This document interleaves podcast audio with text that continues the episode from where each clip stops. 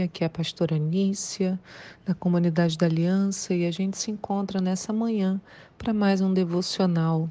Hoje é dia 22 de outubro do ano 2020 e para nossa meditação hoje temos três textos: Gênesis 15, Lamentações 2 e 1 João 3. Eu espero que você já tenha dado uma olhada pela sua janela ou já tenha ido ao seu quintal. Ai, deve ser muito bom ter um quintalzinho. E olhado assim para o céu, contemplado a presença de Deus nessa terra. Né? A gente tem lido o livro de Gênesis e a gente vê que o Senhor estabeleceu essa aliança eterna conosco. Que coisa maravilhosa. Então, assim como também a palavra diz, né, os céus, a aliança feita com os homens, né, assim como há sempre o dia e há sempre a noite. É bom a gente parar um pouquinho para refletir. Estamos vivos, podemos olhar os céus, podemos respirar, puxar né, o ar, soltar o ar, quer dizer, o nosso organismo está em funcionamento. O texto de hoje é um texto, olha, que vai lá dentro da gente. E a pergunta que eu tenho para você hoje é: você já cometeu algum crime? Em 1 João 3, nós somos chamados a uma profunda reflexão sobre a nossa convivência uns com os outros nessa terra.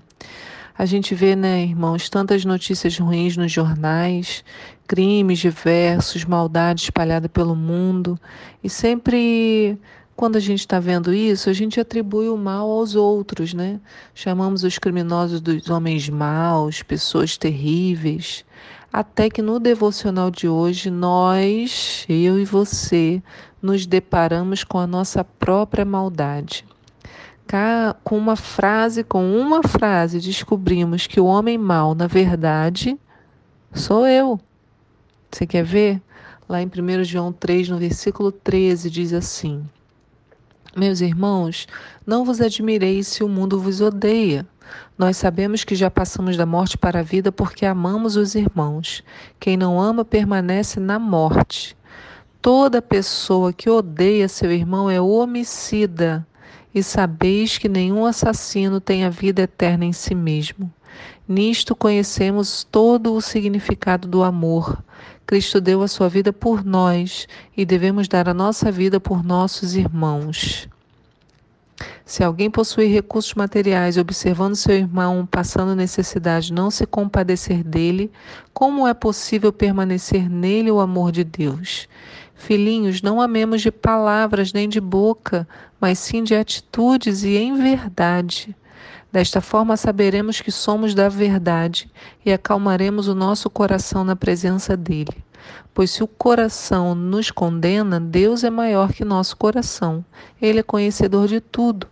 Portanto, amados, se o nosso coração não nos condena, temos coragem diante de Deus e recebemos dele tudo o que rogamos, porque obedecemos aos seus mandamentos e fazemos o que lhe agrada. Caramba! É como receber um soco na boca do estômago. Toda pessoa que odeia seu irmão é homicida. E ainda no versículo 10, antes desse texto que eu li, desse modo conhecemos quem são os filhos de Deus e quem são os filhos do diabo. Quem não pratica a justiça não procede de Deus, nem tampouco aquele que não ama seu próprio irmão. Então, pelo que lemos, podemos perceber que, em algum momento da nossa vida, fomos homicidas e essa é uma dura realidade. Na verdade, somos criminosos, eu e você. Você pode ter cometido muito, outros crimes, inclusive, mas você está somando a esses o que a gente acabou de ler. Veja só, esse texto é uma continuidade do que falamos ontem. A relação que tenho com as pessoas na terra determina se eu sou filho de Deus ou não. E se eu odeio alguém, aos olhos da palavra, eu sou um assassino. E por que isso? Ontem nós vimos que o ódio nos cega. Foi o que aconteceu com Caim e Abel. Até o texto cita, um pouco antes também do que eu li. Caim ficou cego pelo ódio a seu irmão, e essa cegueira o levou a cometer um assassinato.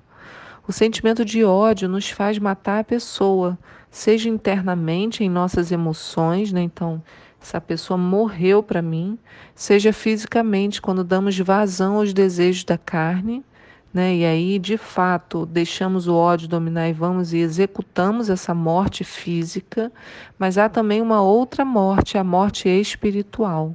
E a gente falou dela em João 20, 21, nas palavras de Jesus.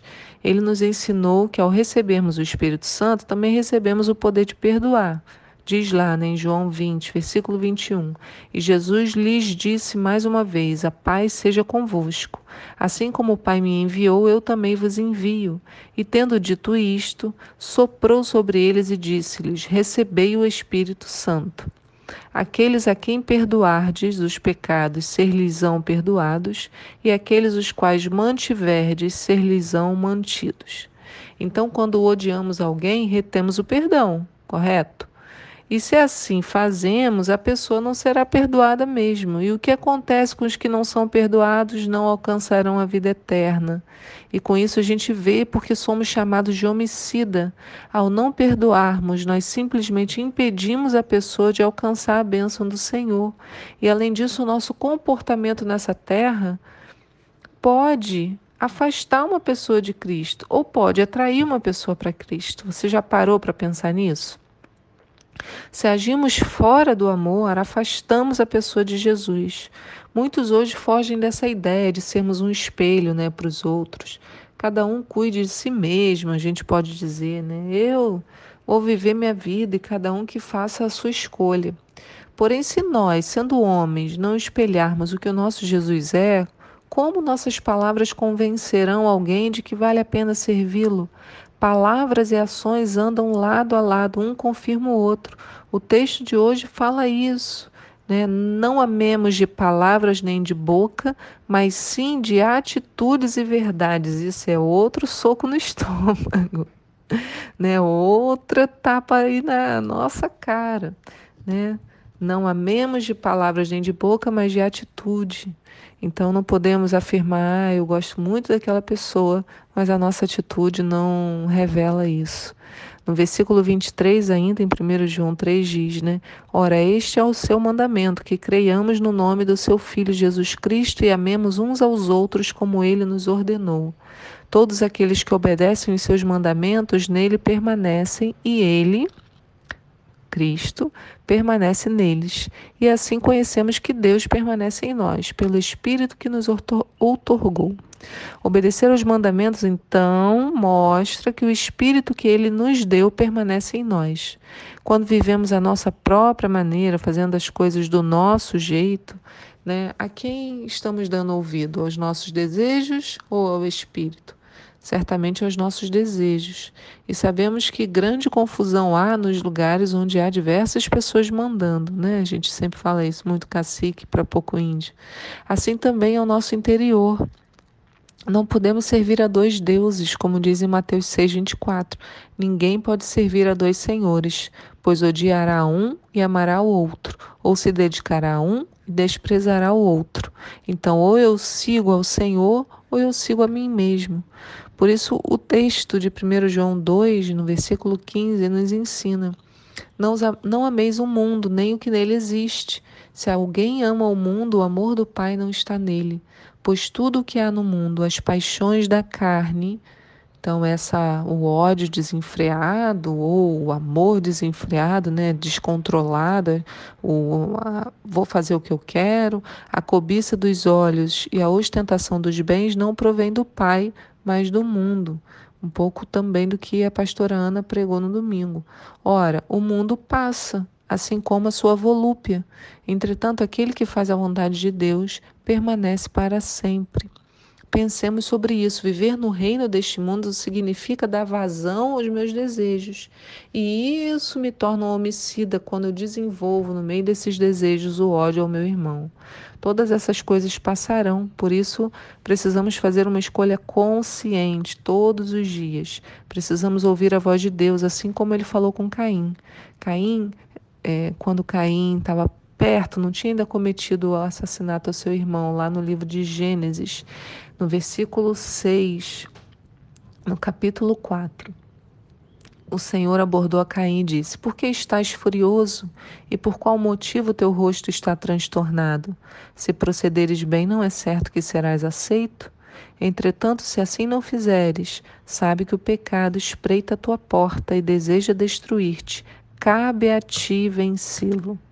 Cabe a nós, meus irmãos, todos os dias, fazer essa escolha consciente de dar mais voz ao Espírito Santo do que a nós mesmos. Que o Senhor te abençoe no dia de hoje, te sustente, te guarde, revigore o teu ânimo, te encha de esperança, como a pastora Gleice também falou ontem. Que o Senhor te abençoe. Amém.